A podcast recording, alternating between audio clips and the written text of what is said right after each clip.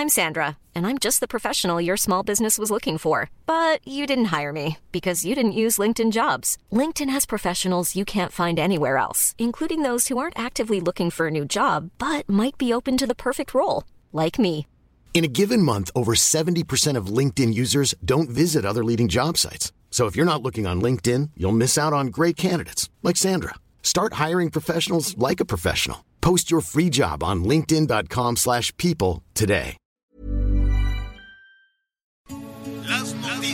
¿Qué tal? ¿Cómo le va? Buenas tardes. Estás a punto de escuchar Yo soy Javier Alatorre. las noticias con Javier Alatorre. La vamos a pasar muy bien. Comenzamos.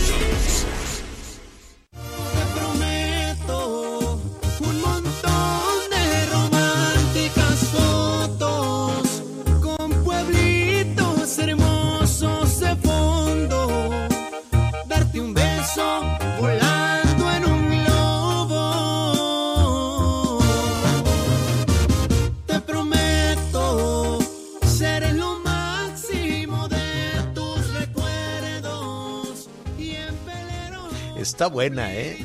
Está buena, está así lacia, lacia, pero romanticona la canción. Son los, eh, son los Sebastianes y así lo estamos saludando esta tarde de Dios, ¿eh? ¿qué? Miércoles o martes. Anita Lomelic, ¿cómo Miércoles, estás? miércoles. Ya, ¿verdad? Miércoles todo el día 11 de noviembre, querido Javier. Ya. Buenas tardes, Miguelito, buenas tardes. Pues aquí tratando de ver por dónde van a quedar los dineros con esto de que ya los diputados aprobaron en lo general el presupuesto y se concreta el recorte de entrada al INE y al INAI. Ya muchos más, ¿eh? Hay, hay este, recortes también que pueden, que pueden significar en esas dimensiones, en esas cantidades de dinero, volver a recortarle a las guarderías, por ejemplo, pues fue lo primero que se le mochó, fue lo primero que se le recortó a todos lo- los albergues para la violencia de mujeres, a todas las guarderías, a todo aquello. Bueno, pues ya lo poquito que quedaba, SAS ya también le, le mocharon. Lo que subió mil por ciento o más del mil por ciento son los gastos para el tren Chuchu, para el tren Maya. Ese sí se fue a las nubes, va a salir caro, carísimo. Entonces, pues ya estamos viendo desde luego cómo va la cobija, ¿no? Ya, ya vimos que, que la cobija es más grande, eso sí, la cobija es más grande que la que tenía Peña Nieto. Este Peña Nieto no llegó, ya casi al final se llegó a los 5 millones de millones. Generalmente andaba por ahí en los 4 millones de millones, un robadero espantoso, desde luego. Pero aquí son más de 6 millones de millones de miles de millones de pesos. Este, la cobija es, es grande, pero pues eh, será, estará destinada a arropar este tipo de proyectos que desde luego esperemos que tengan beneficios y que puedan generar empleos y demás. Pero para cobijar el tren y algunos otros proyectos, pues eh, va, se, se quedan destapados o se quedan ya sin cobijo eh, otros más. Ya lo estaremos, ya lo estaremos revisando. Vamos a estar ahí también en la Cámara de Diputados a ver cómo va avanzando es el presupuesto, ¿no? De egresos. Cuando decimos presupuesto de egresos es en qué se va a gastar el gobierno el dinero. Y ahora con tantas urgencias que están saliendo en el sur sureste, es un tema que también vamos a, a platicar. Miguel Aquino, ¿cómo te va? ¿Cómo estás, Javier Anita, amigos? Me da mucho gusto saludarlo. Aquí muy atento escuchando lo que tú dices relacionado con este asunto del Tren Maya. ¿Saben que aquí en la zona del sureste eh, no es un tema que escuches en la mesa del restaurante de al lado, ¿eh, Javier? No es un tema que de repente a la gente tenga ocupada, por lo menos en, eh, en estos tiempos que hemos estado recorriendo la zona de Quintana Roo, Yucatán, con las cuestiones aquí, bueno, evidentemente de las noticias. La verdad que no es un tema que tenga, no quiero decir preocupados ni ocupados, pero pareciera que no hay tanto interés de repente aquí en el Es que no ha quedado muy claro la ruta, la, Pero la ruta, por dónde va a pasar, ¿no? Y la ruta que se había dispuesto de, de una parte importante de la Riviera Maya, que ahí sí eh, se le ve mucho sentido la parte de comunicar eh, Mira. hacia hacia Tulum, ¿no? De Cancún, Sí. Tulum o hacia Mérida. Ujú.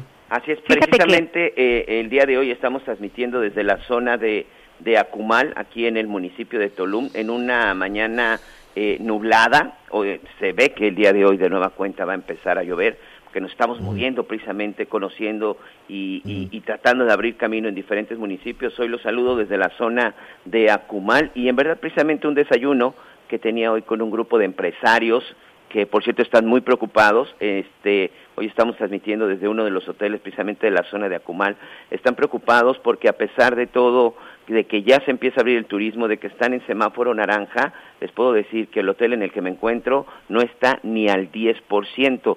Es que después de la pandemia, después de todo lo que había azotado la pandemia, pues viene el huracán y precisamente esta fue una de las zonas más afectadas. Pero en verdad, amigos, hay un clima así, nublado, tranquilo, pero no deja de ser hermosa la zona de la Riviera Maya, así que los esperamos, y no solo de México, ¿eh? también en Estados Unidos, que sabemos que nos escuchan ya ahora para diciembre, una muy, muy buena opción. Muy bien. Anita, querías comentar. Sí, es que fíjate que en relación a lo, a lo del tren Maya está clara la ruta que pasará por Chiapas, Tabasco, Campeche, Yucatán y Quintana Roo. Y a lo mejor, Miguel, ahorita con tanta cosa no has escuchado mucho en relación al tren Maya, pero sí hay comunidades que están pendientes porque ellas esperan poder potenciar, potencializar sus productos este con la oportunidad de transportarse de una manera distinta. En lugar de que sean días este pues que puedan ir de ida y vuelta y de, manera distinta no hay mucha gente que trabaja en un lado y vive en, en, otro también lo están esperando y también estaban pendientes de que finalmente los empresarios este no se apoderaran pues finalmente de todo para que ellos pudieran tener pues sus tiendas y poder ofrecer las cosas que fue una de las pro- sus productos que fue una de las promesas que les hicieron entonces sí creo que hay interés, aunque en este momento puede ser no prioritario.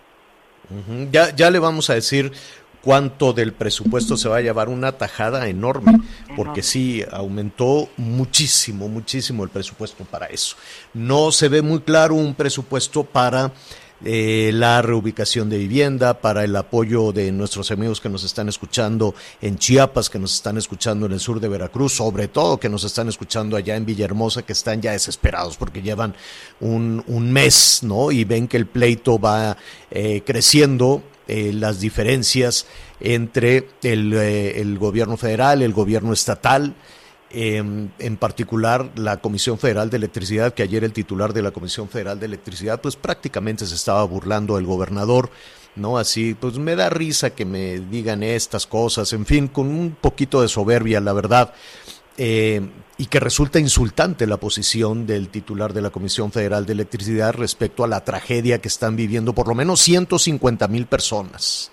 Son miles de familias que lo que menos necesitan en este momento es ironía, que lo que menos necesitan en este momento son este pues tener una, una posición de a mí no me corresponde y yo no tuve la culpa. Y hasta el propio presidente dijo que hubo una imprudencia, desde luego, y que hubo un mal manejo. Eh, no quiero utilizar palabras interpretar eh, otra, otras palabras de cómo lo de cómo lo, lo señaló el presidente, pero pues se lo, se lo se lo vamos a comentar, ¿no? Decía que sí hay una buena parte de responsabilidad por la cantidad de, de lluvia, por la intensidad de las lluvias, pero también hay una parte de responsabilidad por el desfogue de, de las presas. Sea de quien sea la responsabilidad o la culpa, hoy hay por lo menos 150 mil personas que están esperando no solo una despensa, no, no, no están esperando caridad, están esperando poder regresar a su casa, están esperando saber, ¿no? Nuestros amigos en Villahermosa se les está reventando ahí eh, estos costales. Yo no, honestamente, desde pues ya llevamos 20 años escuchando las obras hídricas cada año y todas las administraciones lo único que hacen es viajar, llegar con una cantidad de costales enorme, poner a los efectivos del ejército que hacen un esfuerzo enorme en estar llenando y llenando toneladas y toneladas de costales, eh, aprovechan por lo menos esos costales para desasolvar un poquito el tapón en los ríos y, y la obra, a mí me parecen los costales más caros del mundo porque la obra hídrica se ha limitado a poner costales y costales y costales para tratar de proteger Villahermosa, que ya en algunas zonas, que ya en algunas colonias tuvieron que desalojar. en dónde van a vivir estas personas, quién les va a ayudar en su reubicación, quién les va a ayudar porque esa es la promesa, porque eso es lo que hemos escuchado, no solo de gobiernos eh, estatales, eh, mire, de los gobiernos municipales ya ni hablemos, porque esos se fueron con el dinero. Se dieron la nalgada y dijeron adiós, que te vaya bien, a mí no me investiguen, renuncia a todo el cabildo y me voy antes de las lluvias con todo mi dinero.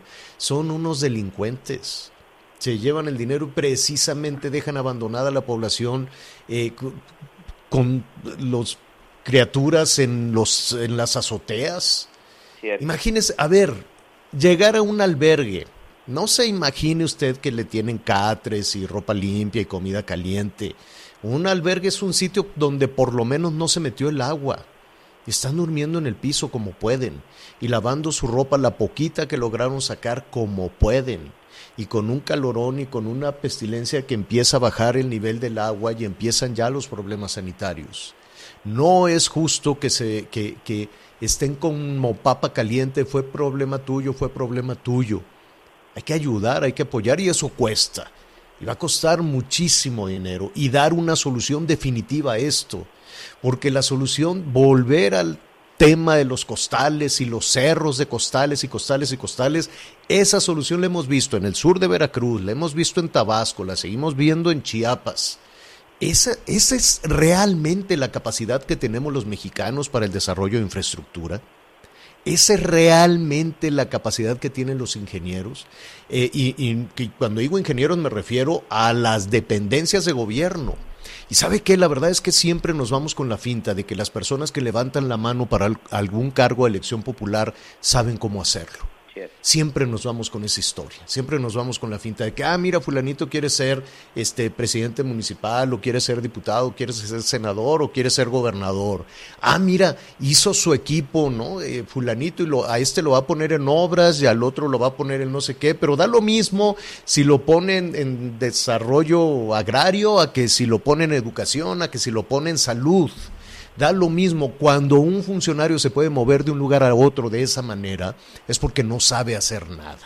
Y la verdad es que yo me puse a revisar el libro blanco, le dicen, el libro blanco de la obra hídrica, aquella que se hizo hace 15 años, si usted quiere, para evitar las inundaciones, y que si especialista, si levanta un muro por aquí y abre un canal por allá, y nada.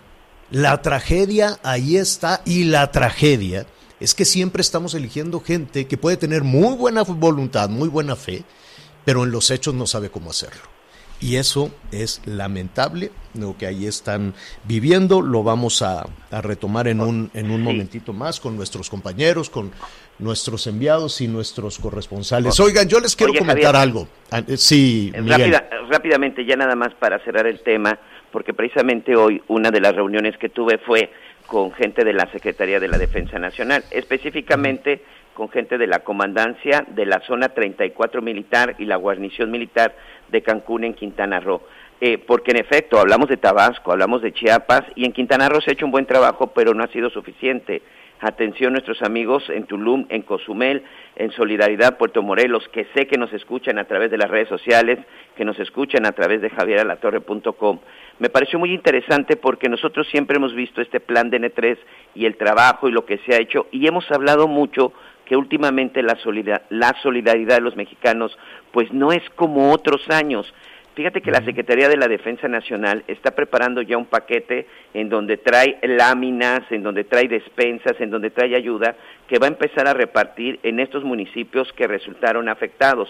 Ya en los próximos días ellos ya tienen, hicieron un censo y directamente personal de la Secretaría de la Defensa Nacional estará entregando los insumos como son las despensas, como las láminas galvanizadas, pero me llamó mucho la atención que precisamente siempre vemos esa ayuda, hay que reconocer que el ejército, en medio de repente de tanto escándalo, son los que siempre están ahí al pie del cañón. Sí, la, gente de la, Secretaría de Marina, ¿eh?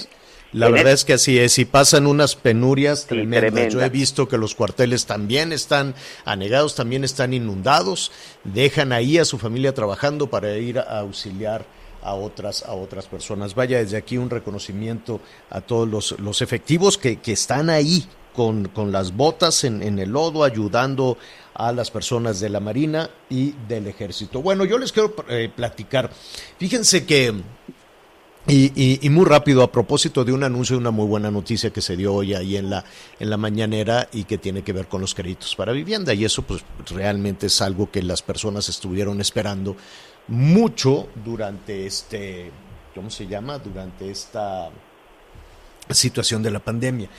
Yo tengo, ya ve, con los vecinos, a veces unos son muy emprendedores, otros son muy cochinos, ¿cómo batalla uno con, con, esta, con esta situación?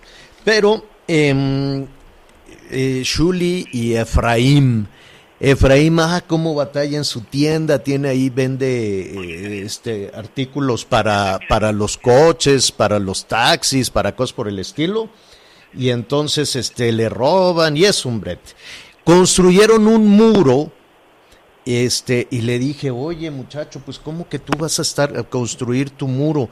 Sí, yo aquí el fin de semana lo veía, vecino, vecino, mira, pues ya aquí estoy haciendo mi, mi muro.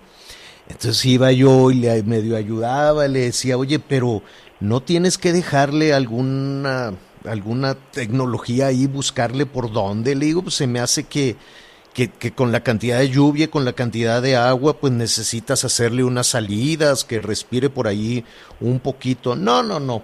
Bueno, para no hacerles cuento largo, pues se les reventó eventualmente, esto pasó hace ya tiempo, se les reventó el muro, se, hubo un deslave, bueno, una cosa tremenda. Ya estuvimos trabajando ahí con el vecino para poder, para que eso no significara un riesgo, etcétera, etcétera. De todo eso me acordé hoy, este, porque le puse mucha atención, que por cierto, pues eh, creo que es, corríjanme si me equivoco, Anita Miguel, la primera aparición del titular de, de Román Meyer, Sí. el titular de la Sedatu, ¿no es así? Sí, sí, es titular de, de la Sedatu, que hoy, bueno, pues hoy lanzó su... Pero su nadie lo había visto jamás, digo. Sí, ya había ido Sí, en ya un había ido. principio cuando hablaron del programa de reconstrucción a nivel nacional, porque él es pues uno de los responsables que ha estado en este sentido. Este, De pero no es de reconstrucción de reconstrucción de de, reconstrucción de, distintas de distintas regiones del país a raíz de, de los temblores. Uh, Oaxaca, por eso fue en el ejemplo, 2017, algunas ¿no? de. Guerrero. Sí, y todavía está un tiradero. Pero bueno, a ver, a lo que voy. Este, qué bueno, se anunció un programa este que le puse ahí, lo, lo dijeron muy rápido, pero la verdad es que aquí le vamos a dar seguimiento porque pues este puede ser muy útil este, para construye. muchas personas. Se va a orientar con este programa, es una plataforma que se llama Decide y construye. decide y construye. No, pero a ver, no les vaya a pasar como mi amigo Efraín, que Pero- pues a, a su buen entender se puso a construir. Yo le dije, oye, seguro lo sabes hacer, no, no será mejor que le hables por lo menos a un maestro de obras, un carpintero, a un este arquitecto. No, no, no, no, no, no, no, va bueno. Y aquello, bueno, fue un deslave tremendo. Este, eso, ah, pues, lo, lo, lo que yo he visto. Cuando estamos viendo en todas estas zonas, en, en pequeñas localidades del sur sureste, que con la lluvia, yo sé que la lluvia ha sido muy intensa, pero eh, se ha llevado casas de una como si fueran de palito y no son y son de tabique. Eh, ¿por, qué, ¿Por qué se revientan las casas? ¿Por qué se caen las viviendas? Muy probablemente porque siempre tenemos la ilusión de ir haciendo un cuartito más, una habitación más. A ver, vecino, vamos compartiendo el muro y pues total aquí, ¿no? Eh, y, y vi que este programa va a orientar a los trabajadores de cómo llevar la autoconstrucción, la autoproducción de vivienda. Por un lado, si de cualquier forma se, vaya, se va a suceder, porque eso ha sucedido y ahora se los van a dar de manera directa, pues por lo, lo- por lo menos aquí lo, lo interesante es que usted puede entrar a ese portal y quiero suponer, quiero suponer que habrá especialistas, no gente de buena fe que le diga, mire, pues el crédito lo puede obtener así y así y así, sino en, en serio especialistas. No sé cómo van a integrar eso, no sé si va a haber ingenieros, proyectistas, este, para levantar una casa, aunque sea de un nivel, pues se necesita conocer el terreno, se, conoce, se necesitan miles de cosas, no es tan sencillo como que, mira, pues se casó la muchacha, hay que ponerle, hay que aventarle, hay que colarle un- un- una losa y como quiera ahí que se acomode con el marido, que no tiene trabajo, pero pues no, ya sabes, todas estas historias que las casas van creciendo. Vienen las lluvias, viene un terremoto, viene un fenómeno natural, viene un ventarrón si usted quiere, y se cae, y vienen las tragedias, y se pierden muchas cosas. Creo que, que esta es una muy buena noticia, la posibilidad de obtener ese crédito directo y entiendo que se puede pedir el crédito una y otra y otra vez cuantas veces sea necesario para que la gente se sienta a gusto con su patrimonio y su propiedad, pero me temo que el asunto de la autoconstrucción en muchos lugares del país, sea por sismos, sea por lluvia, o sea que la gente se muera por lluvia. Tenemos casi 50 personas que murieron por frente frío. ¿Qué país es este donde la gente se muere por un frente frío? O se queda sin patrimonio y se queda sin casa por un frente frío. Probablemente la buena fe, la, la, la posibilidad de hacer estos anuncios, de decir, mire qué bien le va a caer a usted su dinerito y usted solo vaya y construya. Pues no sé qué tan, qué tan eficaz puede hacer eso. ¿Ustedes No. qué opinan, Anita? No, fíjate, fíjate, este Javier, y te hablo por experiencia propia. No, no es del todo bueno, sobre todo porque puedes cometer errores que te pueden salir muy caros. Les voy a contar qué me sucedió aquí, por ejemplo, en la zona de Cancún.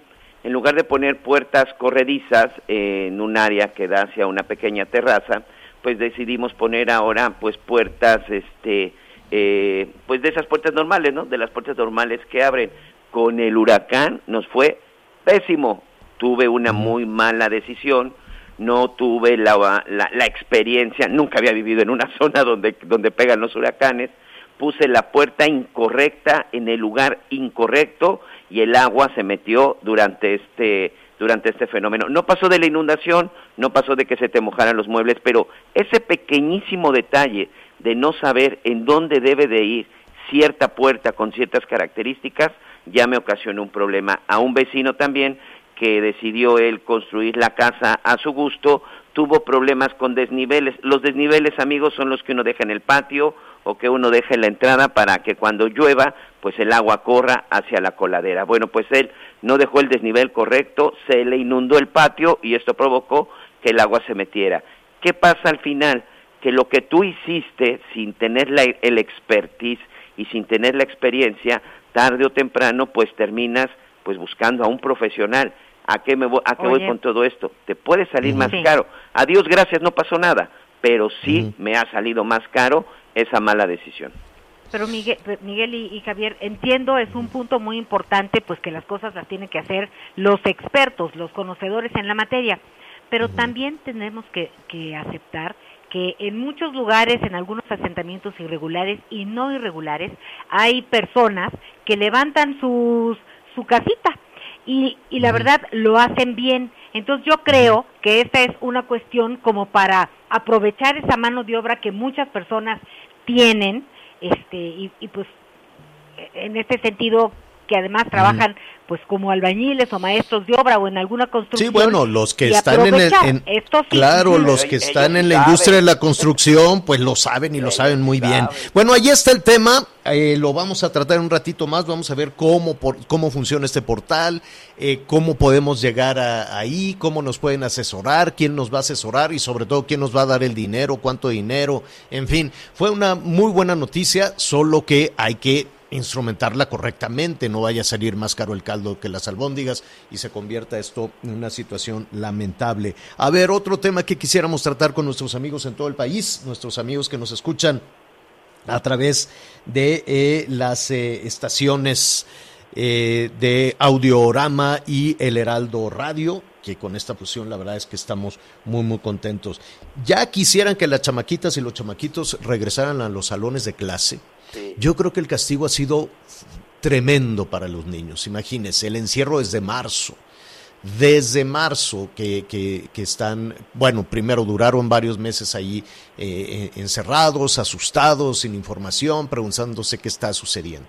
Después con esto de las clases a distancia, que la verdad no es lo mismo, la verdad el rendimiento es, es bastante malo y eh, por otro lado tienen, eh, pues, pues imagínense emocionalmente, todos aprendemos con el contacto humano todos aprendemos muchísimo de las maestras, de los maestros, pero también aprendemos muchísimo de la convivencia. Aprendemos de conceptos como solidaridad, conceptos de, de respeto, conceptos de identidad, eh, muchos conceptos los vamos entendiendo y los vamos aplicando en el día a día.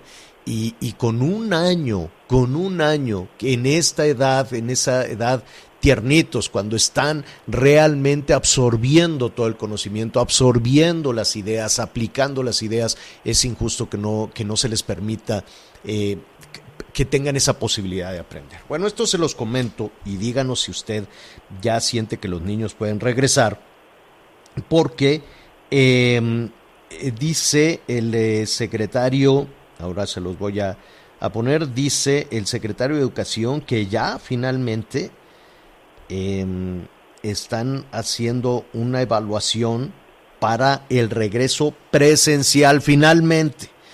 Ya ve usted que Esteban Moctezuma decía, pues háganle como quieran, no me importa, y así va a ser ahí que se queden encerrados los chamacos hasta el semáforo verde. Campeche se puso en semáforo verde y no pudieron regresar a las, a las clases de manera presencial, como lo están haciendo en todo el mundo. Eh, eh, el presidente Macron ayer dijo, a ver, para pasar bien las navidades, vamos al confinamiento, la gente solo va a poder salir a trabajar, actividades esenciales, a cosas por el estilo. Confinamiento menos las niñas y los niños. Ellos sí tienen que ir a la escuela, ellos sí tienen que ir a esas clases presenciales porque si no, vamos a perder una generación.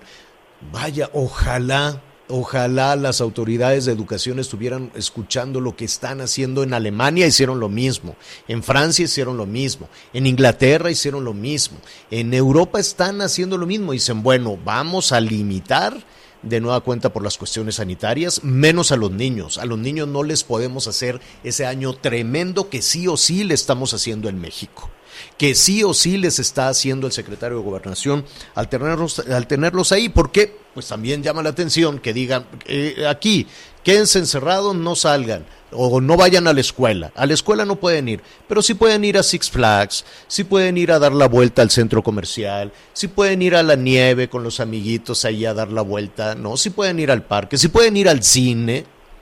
Entonces, si las niñas y los niños pueden salir, pueden ir al centro comercial, pueden ir al parque de diversiones, pueden ir a subirse a la montaña rusa, pueden ir a la matiné, pueden ir al cine y pueden ir a dar la vuelta al centro comercial, que los centros comerciales sustituyeron los parques desafortunadamente. El crecimiento urbano en, lugares como la Ciudad de México piensan que un parque es un desperdicio entonces, pues mejor hacemos un centro comercial y en lugar de que los niños estén jugando algún deporte en un parque, pues se dedican a caminar en los centros comerciales, ¿no? Los centros comerciales sustituyeron la vida pública y sustituyeron los parques. Bueno, ahí sí pueden estar las niñas y los niños. Si pueden estar ahí horas hasta que lo cierran, ¿por qué no pueden ir a un salón de clases? ¿Por qué no pueden ir a un salón de clases y pueden ir a todo lo demás? ¿No? Entonces, eh, la buena noticia en esto es que Esteban Moctezuma dice que analizan ya una ruta de reapertura gradual. Yo, yo no sé si el señor Moctezuma fue presa de, algún agobio que, que, lo hace eh, pues interpretar sus decisiones, de, o sea, e, extrapola su experiencia personal a la dinámica social. No lo sé, estoy interpretando, no lo sé. Pero el, el hecho es que este, ya están analizando una reapertura, dijo gradual, vamos a ver qué significa eso, de las escuelas, lo cual es una muy buena noticia. ¿Qué pasó, Anita? Es una buena noticia que esperamos todos. Fíjate que estaba yo escuchando al secretario de Educación Pública, Esteban Moctezuma, y tenía una reflexión que durante mucho tiempo pues muchas familias, muchos padres, muchas madres llegaban a la escuela y dejaban a sus hijos en, en la escuela y decían, bueno, ahí se los dejamos para que nos eduquen. Entonces decía, una cuestión Ay, en esta ay, pandemia que lo- no de lo que ha empiece a pasado, responsabilizar a los papás. Claro, exacto. yo les ¿Qué ha pasado? Que perdón, Anita, te No, en esta circunstancia ha pasado que muchas familias se han reencontrado porque pues forzosamente otra vez pues regresamos a las raíces no en donde los papás estaban un poco más presentes eh, en el tema de la educación. a mí me parece son que si bien A ver, yo les Mira, pregunto, es ¿tú a quién dejarías, a quién dejarías la educación de tus hijos? ¿Al presidente Macron de Francia o a Esteban Moctezuma? Me voy con el de Francia, yo que tengo una universitaria y una preparatoriana que ya no sé qué hacer con ellas en la casa. ¿Quién podrá tener mejor preparación? yo yo se Angela. Merkel, Angela Merkel, Esteban Moctezuma, Boris Johnson o Esteban eh, eh, o, o, este o el presidente Macron. Digo, me queda claro que sí tuvimos una oportunidad de reencuentro y qué bueno que las familias se reencontraron, pero Anita, las familias tienen casos, que trabajar, las familias tienen que trabajar. Los dos, cuando- papá y mamá tendrían que trabajar. Y, y- ¿Y Oye, qué Javier, hacían? pero te Se voy a decir algo, aquello Miguel. en un trastorno. Ajá. También tenemos que partir de, de, de esta premisa. Eh, pues llevamos más de 95 mil personas este, pues, que han muerto. Entonces, por un lado, creo que lo que están privilegiando y en lo que están pensando más es que la gente no se contagie. Eh, entonces, en, si pensamos en esa tesis, podríamos entender lo que están haciendo de una manera distinta. Ahora que tenemos que salir y tener la actividad porque es la vida, también entiendo que tiene un punto, pero sí creo que- que podemos partir de esa premisa también, Javier. Bueno, que nos digan, que nos digan nuestros amigos porque ya nos hemos que ir una pausa. Ahora sí el saludo se nos alargó un poquito. Entonces, díganos usted qué opina. ¿Qué hacemos con las niñas y los niños que regresen a las clases presenciales como está sucediendo en Europa en esta eh, en estas nuevas decisiones sanitarias o que se queden en, en pues en su en la pues mire es que ni siquiera se quedan en su casa que sigan con la educación a distancia sin sin presentarse en las escuelas. Díganos usted qué opina. Hacemos una pausa Sigue con nosotros. Volvemos con más noticias. Antes que los demás.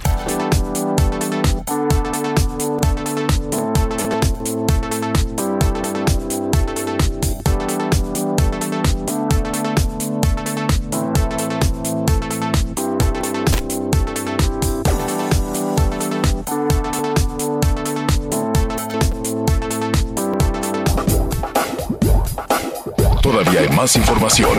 Continuamos. Bueno, pues eh, eh, ya le comentábamos que hay muchísimos eh, comentarios alrededor del presupuesto. Aquí le hemos dado seguimiento primero al presupuesto de, de ingresos, es decir, cuánto estaba pidiendo el gobierno para gastar. Y es una cantidad enorme, hay que abrir un poco la imaginación, entonces vaya sumándole, ¿no? Imagínese mil pesos, ahora imagínese cien mil, ¿no? Ahora imagínese un millón. Ahora imagínese 100 millones, mil millones, ¿no? Eh, 100 mil millones, un millón de millones. Un millón de millones. Bueno, ahora eso multiplíquelo por seis. Seis millones de millones y algo así como 250 mil millones. Y también ahí le van a dar cambio, también queda ahí otro, otro cantidad de dinero. Es muchísimo, muchísimo dinero. Eso se discutió desde luego en la Cámara de Diputados. Aún así, pues hubo modificaciones, hubo ajustes, hubo la, la, la oposición, pues ha alzado la voz, pero al final de cuentas, pues eh, realmente se le escucha muy poco. Hubo también modificaciones, a, a- acuérdese usted el tema de los fideicomisos, de los fondos, es decir, esa cantidad de dinero tendría que llegar a la panza de la tesorería y desde ahí hacer el presupuesto, bueno, no desde la tesorería, sino desde ese, desde, desde esa cantidad de dinero. Primero, ¿cuánto queremos? Pues queremos tanto cantidad, 6 millones de millones. Y luego viene el presupuesto de egresos, la salida, en qué se lo van a gastar. Y ahí es en donde vienen también pues algunos comentarios y algunas complicaciones. La cobija es más grande que la que tenía Peña Nieto, eso sí. ¿No? Es como un millón de millones más grande que la que tenía Peña Nieto, más o menos.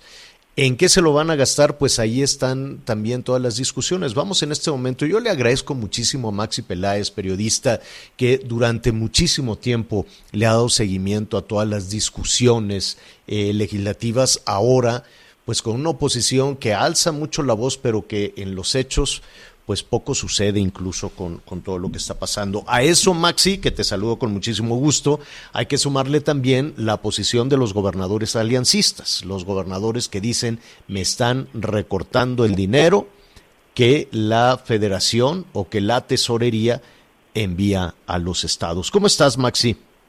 Hola, Javier, ¿qué tal? Buenas tardes, un placer saludarlos ahí en el estudio, Anita, Miguel, muy buenas tardes. Pues sí, efectivamente, Javier, de entrada, a los gobernadores no les hicieron caso. Pidieron, tocaron la puerta en Hacienda, no les hicieron caso. Llegó un grupo en la semana pasada a la Cámara de Diputados, tampoco les hicieron caso. Y bueno, la cosa es que a esta madrugada, pues el presupuesto efectivamente ya se aprobó en lo general, Javier. En la madrugada, déjame decirte que fue un desfile de mantas, de protesta, otras a favor, sin embargo, el presupuesto del próximo año pues fue aprobado con esta mayoría de Morena, del PT, del PS y del Partido Verde. Efectivamente, la cifra es escandalosa, porque no te imaginas más de 6 billones 295 mil millones de pesos. ¿En qué los gastarías? El gobierno hizo una propuesta para impulsar eh, la inversión en los proyectos y obras que ellos consideran que son prioritarias. Y así se aprobó, pero déjame comentarte, Javier, que en la bolsa de recursos para destinarse, por ejemplo, a programas del gobierno federal y obras, pues sí, se destinó la mayor parte de los recursos.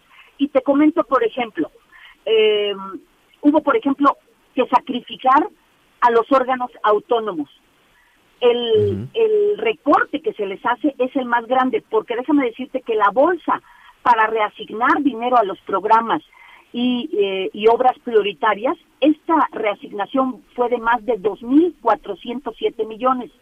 De estos, 2.184 millones se los quitaron tanto al Poder Judicial, al INE, al Poder Legislativo, a la Fiscalía General de la República y al Instituto Nacional de Acceso a la Información.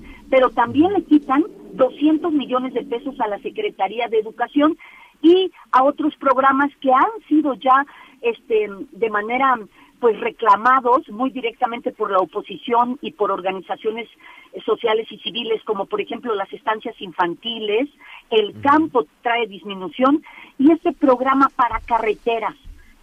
Y déjame decirte que en este debate pues la oposición, tú bien lo decías, protestó, pataleó, pero no va a haber ningún cambio, Javier. Por ejemplo, eh, los programas eh, quedaron ayer, había una calaca en uno de los de, de las curules, Javier, y muchos decían que así habían quedado muchos programas, ¿no? Como por ejemplo la eliminación de varios eh, programas que ya se estaban llevando a cabo desde hace muchos años, por ejemplo, la escuela de tiempos completos, de tiempo completo y el fortalecimiento de la seguridad de estados y municipios conocido como Fortasec. Esos definitivamente desaparecen del presupuesto del próximo año, Javier.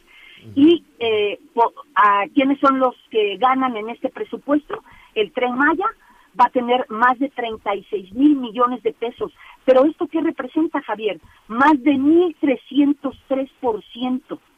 El sistema metropolitano aeroportuario pues sí, también tendrá un incremento superior al que se ejerce en este año, llegará a Maxi, más de Maxi, para, para entender, para, perdón que te interrumpa, para entender entonces, eh, de lo, son prioridades. Yo, yo entiendo que es una decisión, es una decisión que le puede gustar a una parte, que puede entusiasmar, ¿no? A, a, a otra parte en el tema de la, de la infraestructura. Eh, pero para darle una, una dimensión a esta, a esta decisión, el tren Maya, por ejemplo, para hablar lo que significa, es que imaginarse esos números es, es en ocasiones complicado. Imaginarse un incremento de mil por ciento. pero para imaginarlo, este año, este año, eh, el tren Maya tuvo un presupuesto para su arranque y para su construcción de 5 mil millones de pesos, ¿no? Más o menos. más o menos. Si, si no me equivoco. 5 mil millones. ¿Cuánto le van a dar el año entrante? Mira, por ejemplo, te platico, el Tren Maya en este año tuvo 2.500 millones de pesos, Javier. 2.500, 2.500 millones de pesos y le suben a 36.288 millones. Uh. Esto representa 1.303% más de lo que se le dio en este año. ¿Qué decía? ¿Cuál era el argumento? Decían, bueno, ya el mundo sonrió, se puso feliz porque se anunció la vacuna que tiene una positividad del 90%. ¿Por qué no le damos ese dinero en el presupuesto etiquetado para garantizar la compra de la vacuna contra el COVID-19? Y fíjate que ayer llamó mucho la atención y causó mucha controversia lo que dijo Pablo Gómez en esta discusión en la Comisión de Presupuesto cuando le cuestionaba el PRI y el PAN que por qué no destinar recursos de una vez a esa vacuna cuando ya se tenía un 90% de efectividad. Y honestamente Pablo Gómez de Morena se burló, dijo, esa tontería de la vacuna, si el gobierno ya pagó 1.500 millones de pesos por algo que no es seguro todavía. Entonces, lo que reclaman es, ¿es prioritario darle tantos recursos cuando tenemos otras cosas para reactivar la economía? Por ejemplo, el campo, por ejemplo, las microempresas. ¿Cómo va a quedar el campo? ¿Cómo va a quedar el campo, Maxi? Fíjate que el campo trae un recorte muy considerable, pero en lo que son de programas, Javier, eh, de programas, eh, ¿cómo se Este programa que se conoce mucho para el campo, trae un recorte considerable de 42%, Javier. El recorte que trae el campo es de 42%. Bien lo acusaban ayer en tribuna, que cómo, cómo se podría garantizar una reactivación económica si al campo se le quita, que es uno de los pilares fundamentales y es precisamente que está en las zonas más marginadas de este país. Y quitarle este 42% y los apoyos a otros programas del campo, por ejemplo, con la desaparición del fondo de la financiera rural, era pues darle un balazo a este sector. Entonces, hoy llama mucho la atención, Javier, que después de más de ocho horas de discusión en lo general, pues no se vio este, la intención del grupo mayoritario de decir, está bien, cambiemos o modifiquemos algo. Hoy déjame decirte que hay más de mil reservas, Javier que, son no, bueno, se van, a, se van a hacer eternos ahí, tienen un, un, límite. El tiempo se nos viene encima, Maxi, yo, yo te, te agradezco esta, que, no, que nos ayudes a entender lo que se está discutiendo. Nada más dime una cosa, ¿qué, qué sigue, qué sigue ahí en la Cámara de Diputados? Mira, en este momento ya inició la discusión en lo particular, te comentaba, son más de mil reservas, más de 200 oradores, pero esta sesión es esencial. ¿Qué es esto, Javier? 139 diputados están en el salón de sesiones y 361 seguirán la sesión de manera virtual. ¿Qué son estas reservas? Propuestas para buscar cambios en el presupuesto, quitarle dinero a programas prioritarios y destinarlo a las áreas que hoy tienen recortes. Eh, dudo que se pueda lograr un cambio, pero bueno, es el proceso legislativo y será esta discusión en lo particular el día de hoy y se espera que también sea para el día de mañana, Javier. Maxi, te agradecemos este análisis para entender un poco lo que están discutiendo los diputados. Es Maxi Peláez, muchísimas gracias. Te escuchamos hoy por la noche en Hechos. Por supuesto, muchas gracias a ustedes, que estén bien. Gracias, vamos a una pausa y volvemos. Sigue con nosotros. Volvemos con más noticias. Antes que los demás. Todavía hay más información. Continuamos. Bueno, muchísimos, muchísimos llamados. El tema del tren Maya, que por cierto Anita Lomelía es experta en eso porque se fue siguiendo tramo a tramo durante casi dos meses toda la ruta del tren Maya. Ya nos contará, ya nos contará de eso porque también tiene sus ventajas, desde luego. También la generación de empleos, las compras, todo, todo, todo lo. Cuando digo las compras, pues son todo el, detonar la mano de obra. En fin, ya, ya lo vamos a retomar. Miguelón, ¿cómo vamos con lo de la escuela? ¿No está Miguelón? Bueno, déjeme decirle que lo que hemos recibido son, son posiciones distintas, ¿no? De diferentes Hola, hola. puntos de vista. eh, diferentes puntos de vista sobre si lo qué hacer con los niños, mandarlos a la escuela. Hay quienes dicen, bueno, pues en la escuela está más controlado eh, la cuestión sanitaria, pueden usar gel, pueden usar cubrebocas. En la calle, en el parque, en el centro comercial, que de cualquier forma ahí están las niñas y los niños, porque digo, a menos de que sea como el castillo de la pureza, que los tengan encerrados desde marzo y solo asomados por la ventana, no, no lo sé. ¿Qué dicen? Eh, Mira, por ejemplo, Mario Serrano, de León, Guanajuato, dice, no hay los recursos ni la preparación de los maestros para dar clases en línea, pues están trabajando más que si estuvieran en las aulas. Mi opinión es que sí se puede regresar a clases, pues ya los médicos y los servicios de salud ya saben cómo tratar la enfermedad, cosa que no se sabía al principio. Eso es un punto a nuestro favor. Solo tenemos que seguir con el protocolo de salud en las escuelas. Se pueden poner arcos san- sanitizantes, usar el gel y cubrebocas.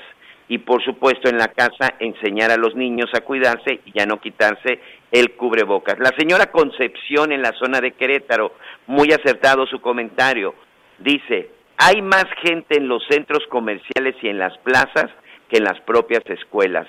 Aquí en Querétaro, por ejemplo, el fin de semana, como ya están desesperados y sobre todo que no tienen distracción, uno ve a los niños caminando, tomando el helado con el cubrebocas abajo y andan caminando por todos lados. Ya también abrieron los cines. ¿Cuál es la diferencia? A que regresen a clases. Yo estoy de acuerdo en que se regrese a la escuela. En Ciudad del Carmen, Campeche, nos dice aquí nuestro amigo Alfonso, yo no voy a mandar a mis hijos en este momento y prefiero que pierdan el año. Los sistemas de salud ya nos demostraron que no sirven. Yo me voy a esperar hasta que la vacuna llegue. Prefiero perder un prefiero que mi hijo pierda un año a perder un hijo así de fuerte el señor Alfonso. En la zona de Tehuacán en Puebla, también muchas gracias por sus comentarios y dice, no voy a mandar a mis hijos a la escuela. Los servicios de salud en Puebla nos han demostrado que no sirven, no estamos preparados y la gente no se está cuidando. Prefiero que pierdan un año a que finalmente se vaya a enfermar uno de mis hijos. Y este mensaje también me llamó mucho la atención. Uno de nuestros amigos nos dice, este si no me equivoco también es de la zona de Querétaro. Yo soy taxista, soy taxista de, me imagino que quiso poner de aplicación. Soy taxista de aplicación y hay ocasiones que llego a las 11 de la noche en la en la zona de la corregidora. Yo vivo en un fraccionamiento. Los niños no quieren ir a la escuela para la, pero a las 10 o a las 11 de la noche están en la calle jugando.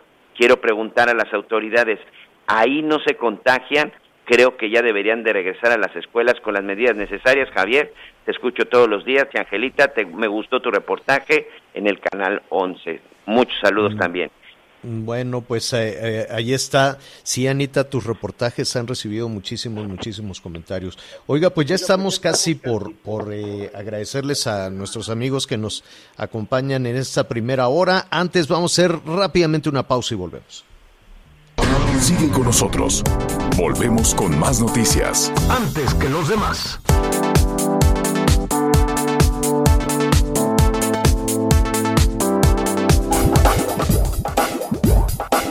Todavía hay más información. Continuamos. A ver, estamos llegando a la primera hora de, del programa. Eh, déjeme decirle que hay una situación tremenda que estamos eh, desde luego investigando, que es el, secuestro, el asesinato de una alcaldesa. La alcaldesa de Jamapa, Veracruz, de Floricel Ríos, un asunto tremendo. Ya de esto habló incluso el gobernador del estado de Veracruz. Lo vamos a retomar en un momento más. ¿Qué fue lo, qué fue lo que sucedió? En fin, una, una situación con un tema de un tema de, violencia fue asesinada esta alcaldesa su cuerpo encontrado ahí en un en un camino muy cerca del municipio de, de Medellín. Así es que le ofreceremos todos todos los detalles. Atención a nuestros amigos en todo el país y desde luego quienes nos sintonizan en Veracruz que están pues aterrados también con esta situación que parece que no tiene fin no cuando se nos hablaba de los puntos de inflexión y que ya la seguridad está cediendo, se le dio un plazo al titular de la Secretaría de Seguridad Pública y dijo, bueno, seis meses más, bueno, un año más, y ya mejor dejó el, el, el- el cargo y se fue a buscar eh, un, convertirse en gobernador. Pues ya nos vamos. Le agradecemos su compañía, gracias. Digo, ya nos vamos de esta primera parte, hay mucho todavía. Estaremos hablando de Veracruz. Vamos a hablar de un funcionario que le dieron una condecoración y dejaron de investigarle eh, pues ahí andaba comprando boletos de avión pagados con el erario, se gastó casi un millón de pesos, luego decidieron no investigarlo y hoy le dieron una condecoración. De ese y otros temas seguiremos hablando gracias a quienes nos acompañan a través de El Heraldo Radio. El, el resto del país siga con nosotros a través de Audiorama.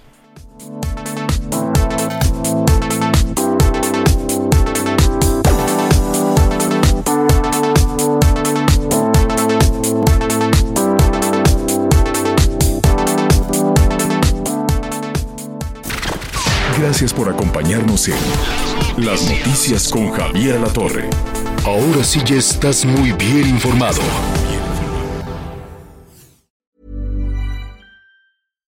When you make decisions for your company, you look for the no-brainers. And if you have a lot of mailing to do, stamps.com is the ultimate no-brainer. It streamlines your processes to make your business more efficient, which makes you less busy.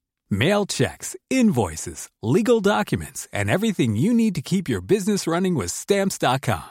Seamlessly connect with every major marketplace and shopping cart. Schedule package pickups and see your cheapest and fastest shipping options from different carriers. With rates up to 89% off USPS and UPS rates. And with the Stamps.com mobile app, you can take care of mailing and shipping wherever you are. Make the same no-brainer decision as over 1 million other businesses with stamps.com. Sign up with code program for a 4-week trial plus free postage and a free digital scale. No long-term commitments or contracts. That's stamps.com. Code program.